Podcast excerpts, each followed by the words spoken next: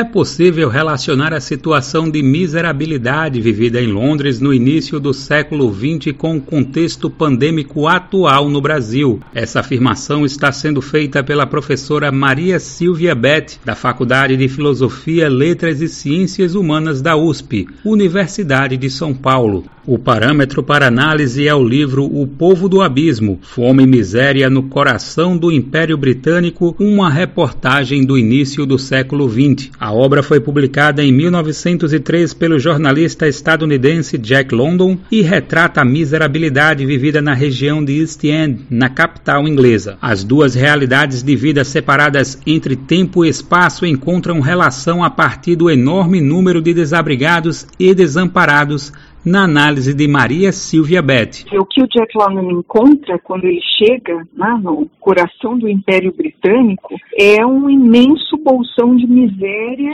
fome e de pessoas absolutamente marginalizadas e excluídas. Isso é o que nós temos aqui, a realidade da exploração do, do trabalho e, por outro lado, da exclusão, né, da miséria. Nas palavras do autor, a população do abismo é descrita como, abre aspas, os miseráveis, os humilhados, os esquecidos, todos morrendo no matadouro social, os frutos da prostituição, prostituição de homens, mulheres e crianças de carne e osso, e fulgor e espírito, enfim, os frutos da prostituição do trabalho. Fecha aspas. No contexto brasileiro contemporâneo, o desemprego alcançou a taxa recorde de 14,6% no trimestre encerrado em setembro, isso de acordo com a PNAD contínua, Pesquisa Nacional por Amostra de Domicílios Contínua Mensal, divulgada pelo IBGE no dia 27 de novembro. Outro estudo, realizado entre junho de 2017 e julho de 2018, também do IBGE, mostrou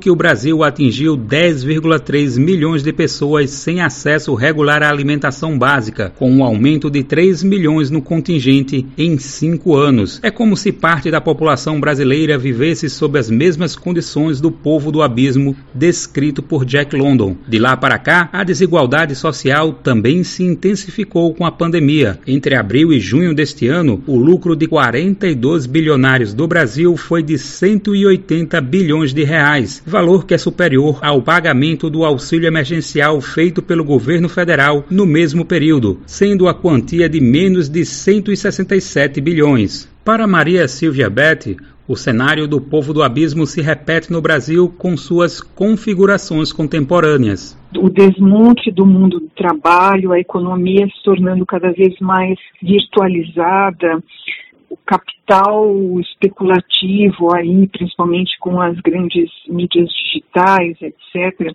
o desmonte do Estado, uh, o, espaço urbano né, da, da, da megalópole com miséria e, e, e marginalização disseminadas. Segundo a professora, o jornalista Jack London não traz apenas a realidade londrina para a literatura, mas também propõe o socialismo como alternativa aos problemas que registra. Nas palavras da docente, Jack London foi um escritor proveniente da classe trabalhadora dos Estados Unidos, de uma época em que as lutas trabalhistas estavam crescendo de forma significativa significativa. representar, ainda que na pauta de obras de ficção, obras literárias, também faz parte do, do empenho pela luta pela transformação. Né?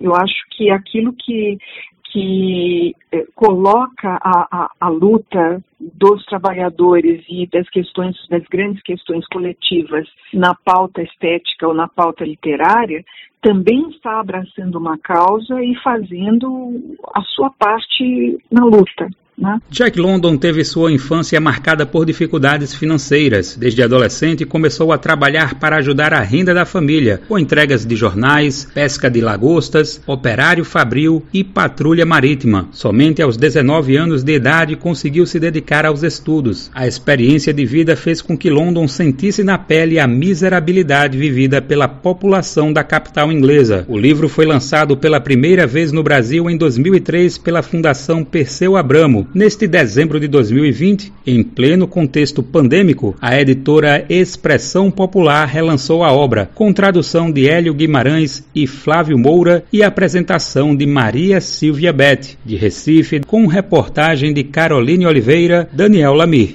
Digital, a sua rádio.